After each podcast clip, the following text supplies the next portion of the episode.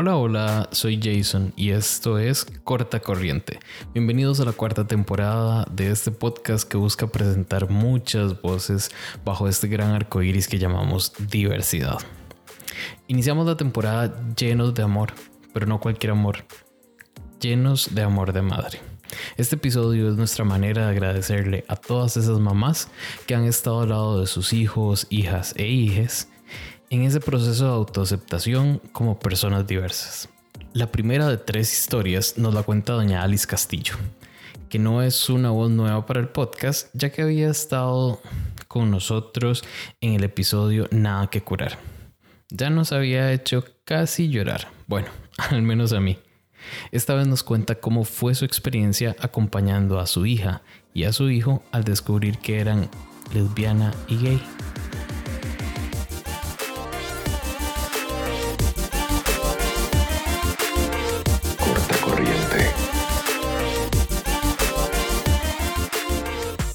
Hola, ¿cómo están? Mi nombre es Alice Castillo. Soy parte del grupo GAFADIS, grupo de apoyo a familiares y amigos de la diversidad sexual, que por casi 10 años ha trabajado acompañando a las familias en su proceso de aceptación cuando se enteran de que uno de sus hijos o hijas es gay, lesbiana, bisexual o trans.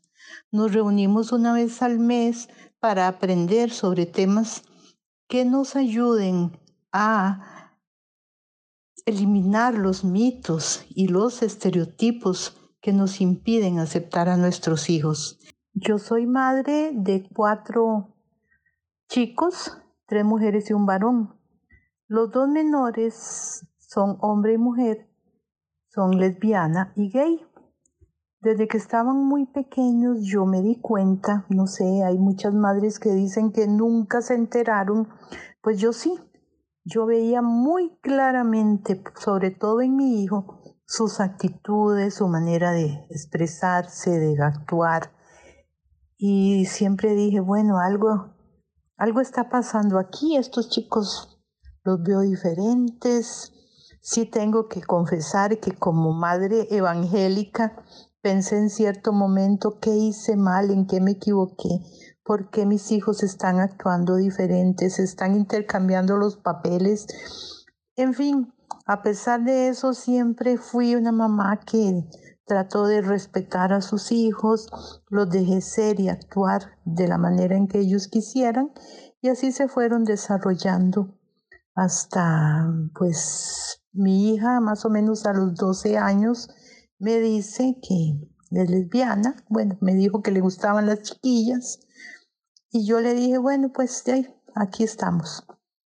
Mi hijo no, mi hijo nunca quiso decirlo, era el único varón, el menor de la casa, el, el chiquillo chineado, el ejemplo para todo el mundo, un muy buen hijo y entonces siempre creyó que si me contaba que él es gay, pues yo me iba a sentir muy defraudada. Entonces nunca me lo dijo. Así que cuando llegó con el tercer amigo, que yo sabía que era el tercer novio que ya tenía, eh, fui yo la que ya decidí preguntarle, papi, ¿cuándo me va a contar? Y claro, él y el muchacho se quedaron pálidos, asustados. Mami, ¿usted sabe? Le digo al papi, yo sé desde que usted era muy niño. Solo estoy esperando que algún día me cuente. Bueno, pues así fue como eh, pasamos a, a, una familia en donde ya abiertamente dos de los chicos son lesbiana y gay y pues las hermanas mayores los han amado y los han aceptado durante todo el tiempo y yo pues desde que ya mi hijo me, me habla cuando tenía 19 años, decidí que yo tenía que, que trabajar ya como, como ayudando a otros padres que, que sí tienen muchísimo problema a la hora de, de enterarse. Y pues cuando los hijos salen del closet, los padres entran al closet. Es una situación muy difícil, se pasa por un proceso de duelo que pues igual que cualquier duelo tiene varias etapas, que se tienen que ir superando poco a poco. Y lo más importante es que siempre, siempre, siempre se trate con amor a los hijos y tratemos de entender que esos hijos que nos dijeron hoy que su preferencia sexual o que su, su, su manera de ver el mundo es diferente, pues perfectamente tenemos que darnos cuenta que los amamos igual que el día anterior.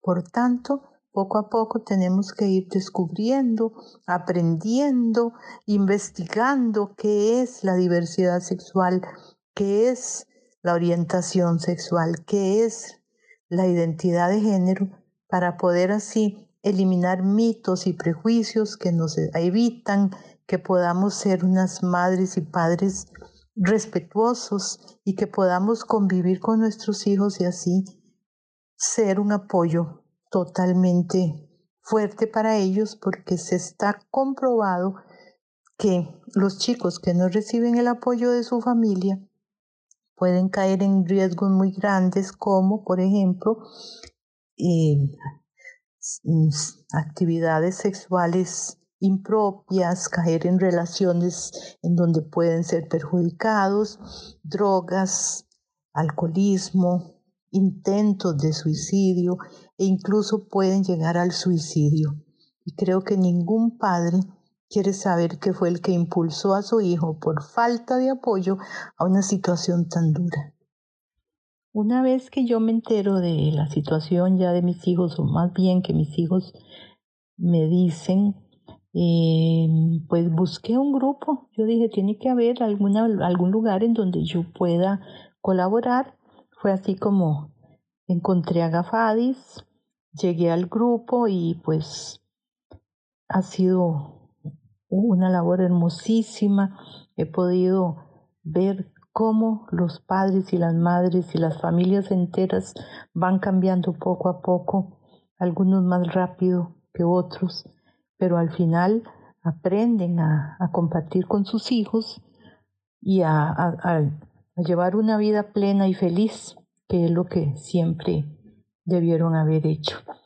Este, en mi caso, yo mm, pues tuve que enfrentar una situación de enfermedad muy, muy fuerte, eh, un cáncer, y pues en algún momento me, me dicen los doctores que, que no voy a vivir muchos años y en ese entonces empieza la situación de eh, más fuerte de, de luchar por, por el matrimonio civil igualitario. Y yo en el fondo, a pesar de que en una entrevista que me hacen en La Nación, yo dije, yo veré a mi hija vestida de blanco aquí en mi país, en el fondo decía, pues no, seguro no me va a llegar el momento, probablemente voy a morir antes de que pueda ver esto. Pero bueno, llega la la noticia preciosa de que el matrimonio civil igualitario va a ser una realidad en el país a partir del 26 de mayo de este año. Y para mí eso fue increíble. Yo dije, bueno, lo voy a ver, lo voy a vivir. Mi hija se va a casar. Y tuve la dicha de que mi hija y su novia, junto con los líderes del matrimonio, del movimiento de matrimonio civil igualitario, planearon la boda para ser las primeras en casarse ese 26 de mayo. Así que como a las 12 y 8 minutos de la madrugada, mi hija se estaba casando. Y yo tuve la suerte de ser una de las testigos de la boda, de estar allí, de vivir momentos hermosísimos. Yo quisiera que las madres piensen ¿Cuál es la diferencia de ver un hijo o una hija casándose con la persona que ama, con la persona con la que va a ser feliz, con la que va a formar una familia hermosísima? En el caso de mi hija y Daritza, ellas tienen una bebé de siete meses, así que aquel mito de que, ay, mi hija no se va a casar nunca, nunca seré abuela, pues ahora está completamente visto que es una realidad. No solo se casó, sino que soy abuelita, estoy viendo cómo forman una familia hermosísima, con fuertes lazos de amor, de seguridad, de afecto y que están dándole a la niña un hogar muy, muy feliz. Es una niña que se desarrolla feliz, sana y cada vez veo cómo las cosas se, se desarrollan muy bien.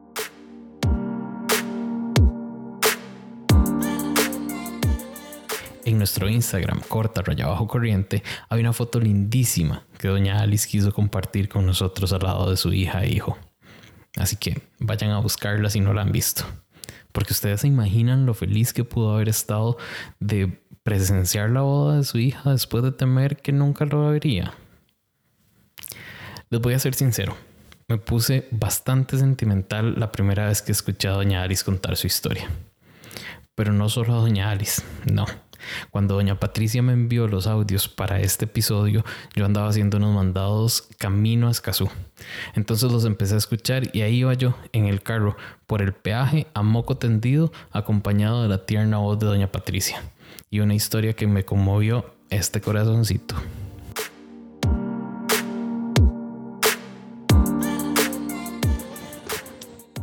Buenas.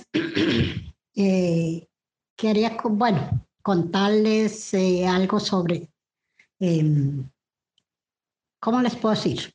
Bueno, soy madre de un muchacho homosexual. Eh, cuando les voy a contar un poquito de cuando él estaba pequeño. Cuando mi hijo estaba pequeño nunca sospeché nada. Sinceramente les digo, lo veía normal. Nunca él dio signos de que él era así solamente que cuando él cruzaba la pierna como una mujer, yo le decía, así no la cruce así, así solo la cruzan las mujeres, pero sinceramente nunca sospeché nada, ni en la escuela, ni en el kinder, en el colegio tampoco, cuando él entró al colegio, él entró a un colegio privado de padres, tampoco sospeché nada porque cada vez que yo iba a las reuniones las muchachas me decían que querían ser novias de él, las compañeras que lo querían mucho y yo orgullosamente, ¿verdad? Porque mi hijo es, sinceramente les digo, es demasiado guapo. Entonces en el colegio tampoco. Ya después entró a la universidad y ya como a los 19, 20 años eh, me dijo, ma, quiero hablar con usted, me llevó al cuarto de él y, y bueno, ya ya me dijo, ma, este, es que quiero decirle algo. Eh, yo soy homosexual. Bueno, si ustedes vieran, yo sentí que el mundo se me venía encima. Lo único que le dije fue, sí lo acepto, pero como quien dice, de dientes para afuera. Sí lo acepto, pero no quiero, no quiero que usted me diga nada, nada de sus parejas o si tiene una pareja, no quiero que me diga absolutamente nada. Eh, según yo, todo iba a seguir bien, pero bueno, e, él, y yo salíamos y yo sentía que la gente nos volvía a ver, yo los volvía a ver a él y volvía a ver a la gente, pero era que yo me sentía incómoda, más bien, vieran ustedes. Pero ya pasó el tiempo y yo empecé, mi hijo, bueno, mi hijo salió del closet cuando él me dijo, él ha tenido mucho apoyo de su hermano, de su hermana la mayor, que ella lo ha apoyado algo increíble, ella lo apoya demasiado. Eh, no tuvimos apoyo de mi ex esposo, sinceramente, nunca, nunca viviendo con nosotros, nunca habló con él de, de nada, nunca habló ni se sentó a hablar con él. Eh, no fue un apoyo que tuvimos. Entonces, ya yo sinceramente, mi hijo se salió del closet y le digo, yo me metí en lo más profundo, en lo más profundo del closet, en el huequito donde nadie me viera. Porque yo decía, qué va a decir la gente, qué van a decir los vecinos, qué van a decir mi familia, qué va a decir mi hermana, la mayor. Porque ella antes una vez me preguntó y yo le dije, no, no, jamás, nunca, él no, él no es así. Pero empecé a llorar, Sinceramente les digo, lloraba cuando no estaba mi hijo, lloraba sola, lloraba bañándome, lloraba cuando limpiaba, bueno, lloraba por todos los rincones de mi casa. Yo sentía, me sentía morir, yo a veces decía, Señor, prefiero morir que, que pasar esta gran prueba que, que tengo con mi hijo. Eh, mi hijo empezó a sufrir mucho, mucho, mucho. Así como sufría yo, sufría él más bien más. Entonces, una vez, este, eh, hace como cuatro años más o menos, tal vez un poquito más, viendo un periódico que compré ahí, salió este, lo de una marcha que había en Costa Rica, que venía gente de otros países entonces empecé a leer porque yo era una persona creo que homofóbica, porque no me gustaba ver a muchachos ni en la tele, no me gustaba eh, verlos en la calle, yo volvía la cara, bueno, vieran ustedes. Em, viendo ese periódico, un día dije desesperada, le llamé a mi hija y le dije, venga, le digo, quiero que me busque a esta persona que salió en el periódico porque yo necesito hablar con ella. Pues mi hija averiguó y resulta que era de otro país, el señor que había venido. Y me dijo, ma, esta persona que usted quiere hablar con ella es de otro país, él no vive aquí. Entonces desesperada le dije, ¿qué hago? Dígame. Y ella buscó y buscó y buscó y encontró a Gafadis. Porque Gafadis, bueno, desde el primer día que yo llegué a Gafadis fue algo que me recibieron con los brazos abiertos, con abrazos, con besos.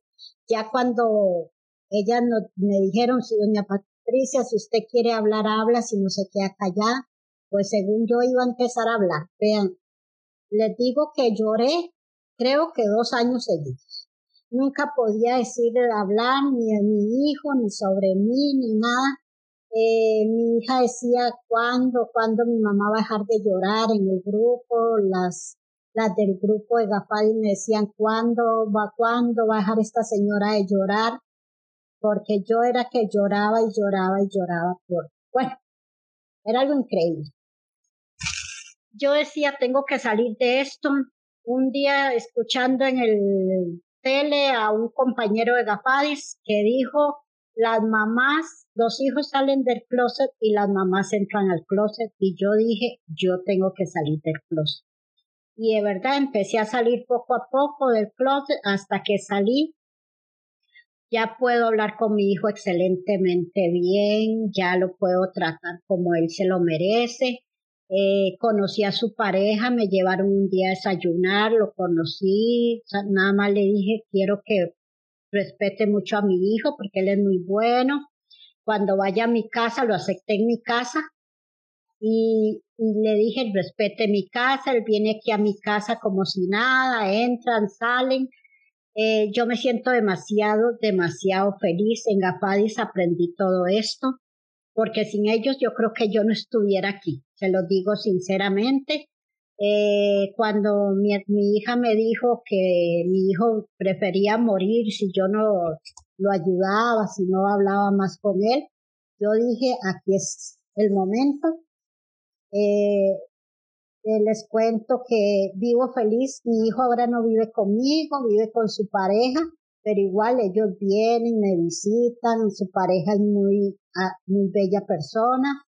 De verdad que a ellos hay que tratarlos y respetarlos a ellos, porque qué madre no ama a su hijo. Yo a mi hijo lo amo sobre todas las cosas.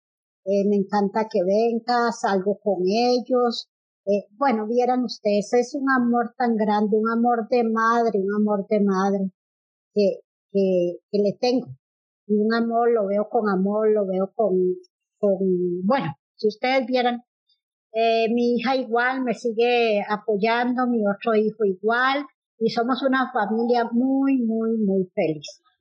Ah, también quería contarles, este, que cuando después de eso, de todo esto que les he contado, hubo una marcha aquí, la que hubo aquí en Costa Rica, bueno, fui a una, hace como cuatro años, fui a, esa vez, este, las compañeras de Gafadis, bueno, siempre han ido a las marchas, esa vez me dijeron que si quería ir, yo dije que no, no me, todavía no estaba preparada para eso, pero hace como una semana antes de que de esa marcha, este, yo dije, Señor, yo quiero ir a esa marcha, quiero ir a esa marcha. No le dije a nadie, a ninguno de mis hijos, le dije a ninguno, absolutamente a ninguno. Y ese día de la marcha fue domingo, creo, o sábado, me alisté, me puse un sombrero, me puse tenis, me puse un short, me fui bien fresca y dije, yo voy a la marcha. Voy a dar la cara por mi hijo y por mí, porque no tiene por qué uno madre andarse escondiendo, jamás, jamás. Llegué, busqué la manta Gafadis y donde me vieron las señoras, todas, todas las compañeras de Gafadis se quedaron con los ojos abiertos. Doña Patricia, ¿qué hace aquí? Les dije, aquí estoy. Eh, doña Patricia, venga aquí atrás y les dije, no, yo quiero ir de primera agarrando eh, la manta de gafas. Y llamé a mi hijo y le dije que a dónde estaba. Mis, me dijo, estoy en la marcha, ma, y le dije, pues venga, busque la manta de gafadis y la sorpresa que va usted va. Y donde él me vio, me abrazó, me besó, yo igual a él, se, se le salieron las lágrimas y desde ahí en adelante voy a todo lado, he salido del país a representar a, nuestros hijos e hijas eh, por medio GAFADIS y, y aquí estoy, feliz de la vida, feliz de la vida. Gracias por todo y espero que este pequeño testimonio que les he dado, ojalá les sirva de algo a muchos papás que están pasando como lo que yo pasé. Corta corriente. Nos unimos al sentimiento de Doña Patricia, esperando que este episodio acompañe a algunos padres y madres que están pasando por un momento similar o que ya lo pasaron. Siempre es bueno sentirse acompañado y justo esa es la consigna de corta corriente para esta cuarta temporada. Acompañarles a ustedes que nos escuchan. Antes de continuar con la tercera historia que les traemos en este episodio, quiero contarles un poquito de lo que viene. Tal vez vieron en nuestras redes sociales, que de paso los invito a seguir, corta raya bajo corriente en Instagram y Twitter y corta corriente en Facebook. Si no nos siguen, vayan, síganos. Y no dejen de visitar nuestro nuevo sitio web cortacorrientepodcast.com, donde podrán encontrar más información sobre los episodios, el cómic que Pedro está creando y muchas cositas más que estaremos preparando por ahí. Mm, así que les dejo eh, la tarea de irse a fijar a cortacorrientepodcast.com. Siguiendo con lo que viene en esta temporada, esperen un episodio donde las lesbianas toman el poder. Otro donde hablamos de nuestras inseguridades. Una miniserie donde amigos del podcast nos cuentan cómo fue su proceso de aceptación como personas diversas, desde un punto de vista individual, familiar, de amigos, la primera relación, cómo están ahora. Está bastante interesante. Forma parte de un nuevo concepto que llamamos diversificando. También esperen una miniserie donde exploraremos los bemoles de una relación poliamorosa, junto con las amigas y amigos de Más Amor. Esas dos miniseries, como les dije, forman parte de Diversificando. Es un nuevo formato que estaremos presentando esta temporada. Que el primer episodio, de hecho, viene la próxima semana. Así que espérenlo. Ya mucho anuncio.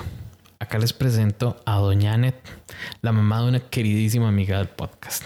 A ver si adivinan la mamá de quién es.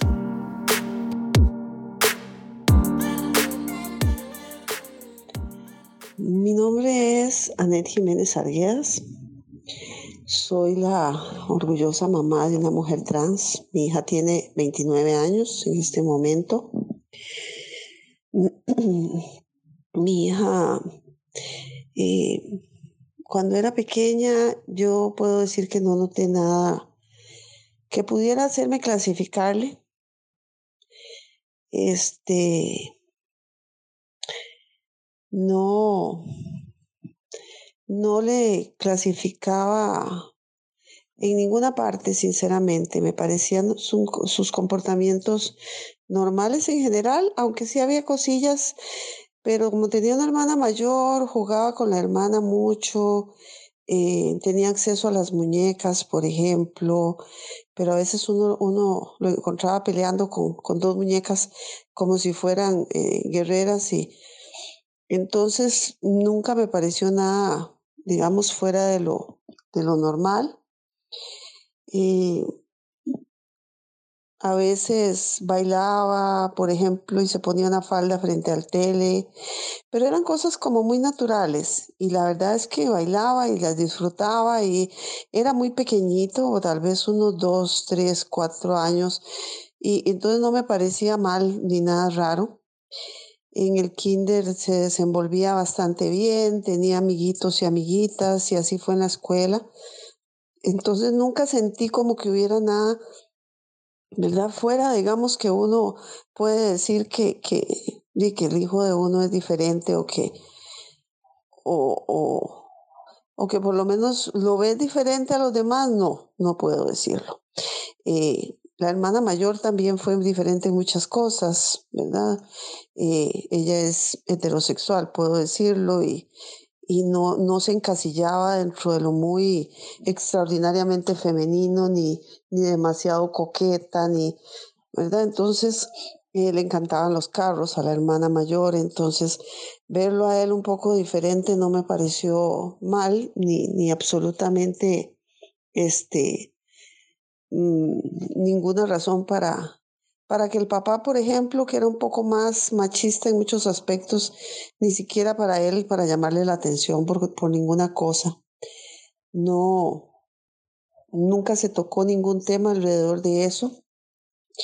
En ese tiempo siento que no se hablaba mucho del tema. Mm, creo que era algo que, que no lo notas hasta que te toca la puerta porque alguna persona muy cercana es, ¿verdad? Una persona LGBTQ o, pero yo, o, o, o, conoces algún amigo, pero yo creo que no había nadie alrededor mío que me, digamos, que me, que me indicara que eso podría ser. Sinceramente no. A lo, mi hijo a los 14 años, estando ya en el colegio, llegó y una noche estábamos, yo estaba en mi cama eh, viendo tele. En ese momento llegó, me dijo que tenía que hablar conmigo, entonces yo apagué el tele, le vi la cara un poco como muy seria, muy, muy acongojado en ese momento. Eh, llegó y me dijo que se acostó junto a mí mirándome eh, y me dijo que que me tenía que decir algo que era muy difícil. No recuerdo las palabras exactas, pero sí caló mucho en mí porque me dijo que era gay. Inmediatamente llorando, se puso a llorar y me dijo, lamento haberte fallado. Y siguió llorando. Y yo en ese momento me asusté, sinceramente. Me asusté no porque me dijo que era gay, me asusté porque me dijo que me había fallado. Y yo siento que, yo sentí que no, jamás. No, yo le, le dije inmediatamente que no. Y no, mi amor, usted nunca me va a fallar a mí. Jamás. Y, y seguimos hablando de, de, de lo de cómo se sentía, yo lo abracé, recuerdo que lo abracé. Cuando yo lo abracé, como te digo, no recuerdo las palabras exactas, pero yo recuerdo que la expresión de él cambió, se relajó. Fue mágico, diría yo, porque fue un cambio tan grande. A mí no me afectó que me lo dijera, no sabía realmente qué, de qué me estaba hablando en ese momento, qué implicaciones tenía, yo no sabía absolutamente nada del tema. La única cosa que yo tenía muy clara y que tenía, eh, porque había conocido a una persona no muy cercana, no, no cercana, este, una historia, digamos, lejana, pero que, que yo había conocido a la persona de frente y después supe su historia después y no la pude, digamos, volver a ver. eh, supe su historia mucho tiempo después y era una eh, era un hombre que en ese momento decían que era travesti, así era como le clasificaban, que le gustaba vestirse y era muy, muy afeminado y, eh, tenía su trabajo y, la gente alrededor en el trabajo le tenía cierto respeto y cierto cariño, pero decían que las noches se vestía y que, eh, bueno, tenía sus historias. Eh, y luego, muchos años después, yo supe que, que había muerto y que lo habían encontrado como una semana después o así, porque vivía solo. A mí me chocó esa historia porque cuando mi hijo me la dijo, me dijo eso, que era gay, a mí me llegó esa historia así como de eso que se te pega, ¿verdad? Que te llega como una oleada inmediatamente dije, mi hijo va a estar solo. Eso fue el terror que me vino, ese fue el miedo. ¿Cómo va a ser su vida? ¿Qué va a ser? Va a ser infeliz toda la vida. Pero yo no se lo dije, no lo dije, no dije nada. Yo solamente lo abracé y le dije que yo lo amaba y que nada de lo que pasara en el mundo me le iba, me iba a cambiar lo que yo sentía. Su carita cambió. Mm. Fue un momento que yo puedo decir clave donde estaba asustada por lo que fuera de la vida de mi hijo, pero a la vez sabía que lo iba a amar en cualquier condición, en cualquier circunstancia. Hice, realmente no lamento nada de lo que pasó ese día, por ejemplo, porque yo, para mí mis hijos, mi hijo y mi hija en ese momento, y, y todavía siento, ¿verdad? Mis dos hijas son todo para mí. Yo, para mí ellos eran primeros, su felicidad, su, su, que estén bien, que, que confíen en mí, que se puedan acercar, que yo estoy ahí para, para ellos.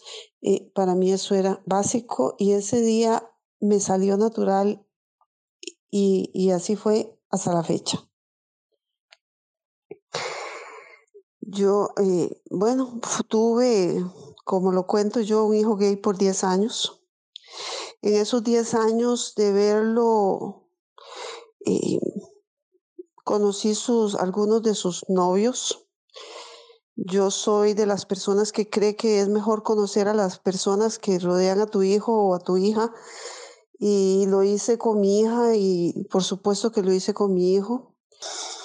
Y, Recuerdo que una vez estaba sin, sin novio, sin ninguna relación, y, y después de mucho rogarle que, que fuéramos a la marcha, porque yo siempre le rogaba, pero yo quería que él fuera conmigo, a la marcha de la diversidad, yo nunca había ido.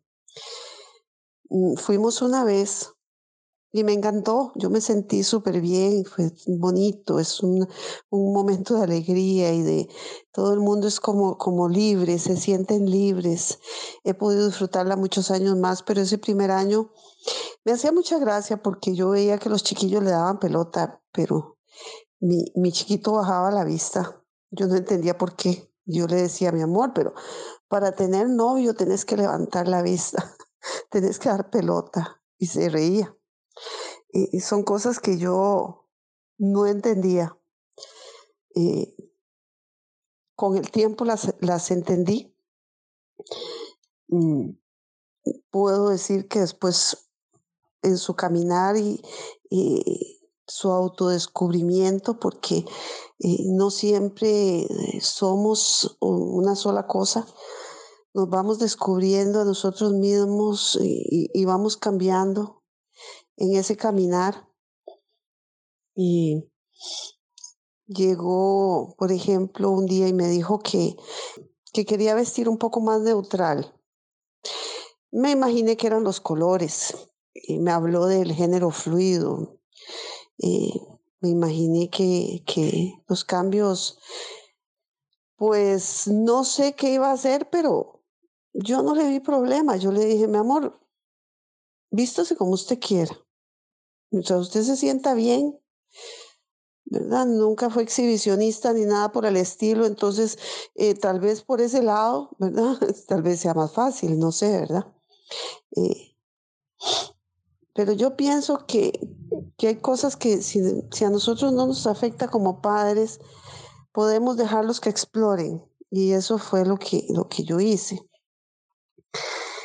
Y eso le duró como un año, tal vez, no sé cuánto tiempo exactamente. Y después de un tiempo llegó y me dijo, mami, estoy con, estoy con, en una relación con una persona. En ese momento ya vivía independiente y que esta persona estaba por transicionar, me habló de la palabra transicionar y de lo que era y de cómo se sentía, que, que, que él se había identificado con un montón de cosas que esta persona sentía. Y me dijo, mami, yo soy una mujer trans, yo sé que soy una mujer trans y recuerdo que su explicación para mí fue tan lógica yo dije, sí, claro, con razón, ¿verdad? Eh, le encantaba la moda, le, le, le, gustaban muchas cosas que, que no eran, no sé, yo sentí que era el momento y yo dije, sí, eso es, eso es todo. Y la vi tan feliz, bueno, en ese momento lo vi tan feliz cuando descubrió quién era que no le vi problemas. Me contó lo que era, cómo era. Yo en ese momento estaba en Gafades, que es el grupo de apoyo al que yo llegué por tener un hijo gay, para transmitirle a otros padres la maravilla de amar a nuestros hijos e hijas, eh, hijes, diré ahora, eh, por encima de cualquier cosa, porque a mí me había traído felicidad, me había traído satisfacción, me había traído eh, solamente alegría apoyarle. Entonces yo quería transmitirlo, por eso llegué a Gafades. Ahí pude contar mi historia, conocer otros padres y madres, algunos se sentían mal, pero, pero uno llegaba con la idea de caminar hacia el sentirse bien. Y yo transmitía esa sensación. Eh, yo pensaba y todavía pienso que odiar requiere esfuerzo. Sentirse mal es horrible. En cambio, amar y sentirse bien es maravilloso y no, no requiere esfuerzo. He conocido muchas chicas trans, como digo, me he acercado para saber, para conocer cómo se sienten, qué significa, porque dentro de Gafadi soy activista por sus derechos y como, te, como digo, son seres humanos maravillosos que solo quieren su derecho a ser. Y yo creo, sinceramente, que, que respetar eh, a, las, a las personas es algo que debemos dar y habla de mi educación. el respeto no se gana, el respeto se da. Y habla de cómo fui educada yo y por eso debo respetar. La transición para mí ha sido un aprendizaje. Como digo, es aprender a ver el mundo con ojos de amor, con ojos, con otros ojos, con unos ojos de comprensión, de ponerte en los zapatos de los demás, que creo que eso es lo que más nos hace falta. Yo solo cosas positivas puedo decir. Y como dice una de nuestras mamás, eh, ha sido una gran bendición en mi vida y lo sigue siendo. Y creo que en la vida de, toda la familia. Y es una dicha que me hayan elegido para ser su mamá. Eso ha sido el mejor don que me han dado. Y lo digo muy orgullosa.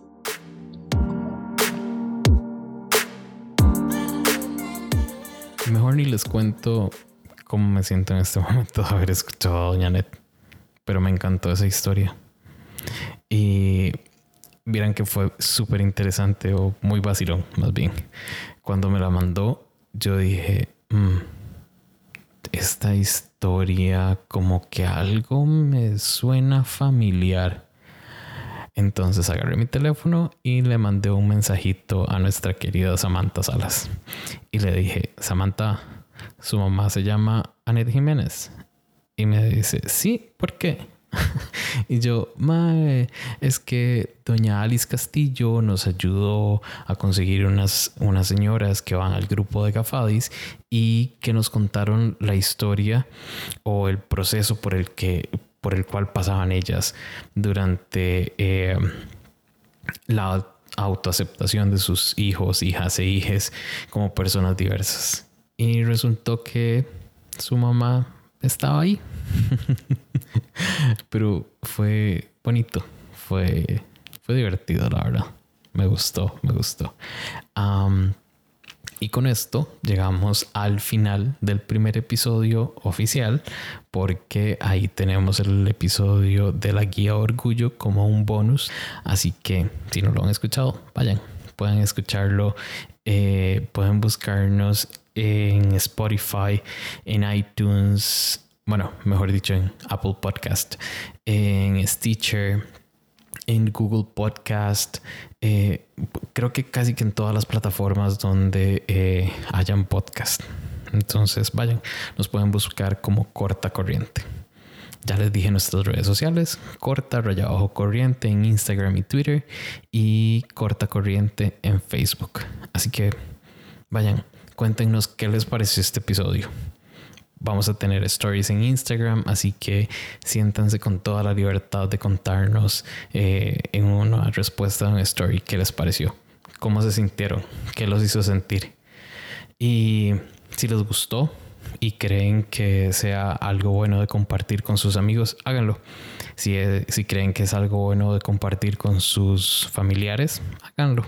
Tal vez les sirva de algo escuchar estas historias de estas tres hermosísimas señoras que, repito, las tres me hicieron llorar. Una última cosita. Quiero agradecerle a doña Alice, a doña Net y a doña Patricia porque este episodio no hubiese sido posible sin ellas.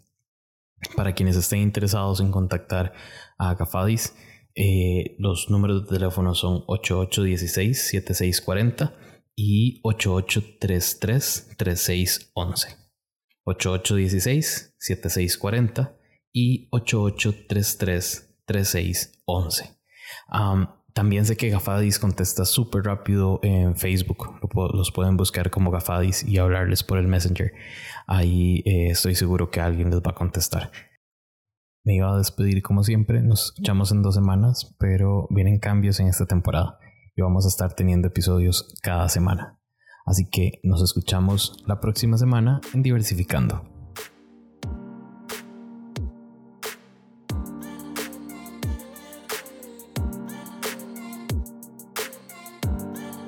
Dirección y producción Jason Salas. Diseño gráfico y redes sociales Pedro González. Preproducción Marco Ureña.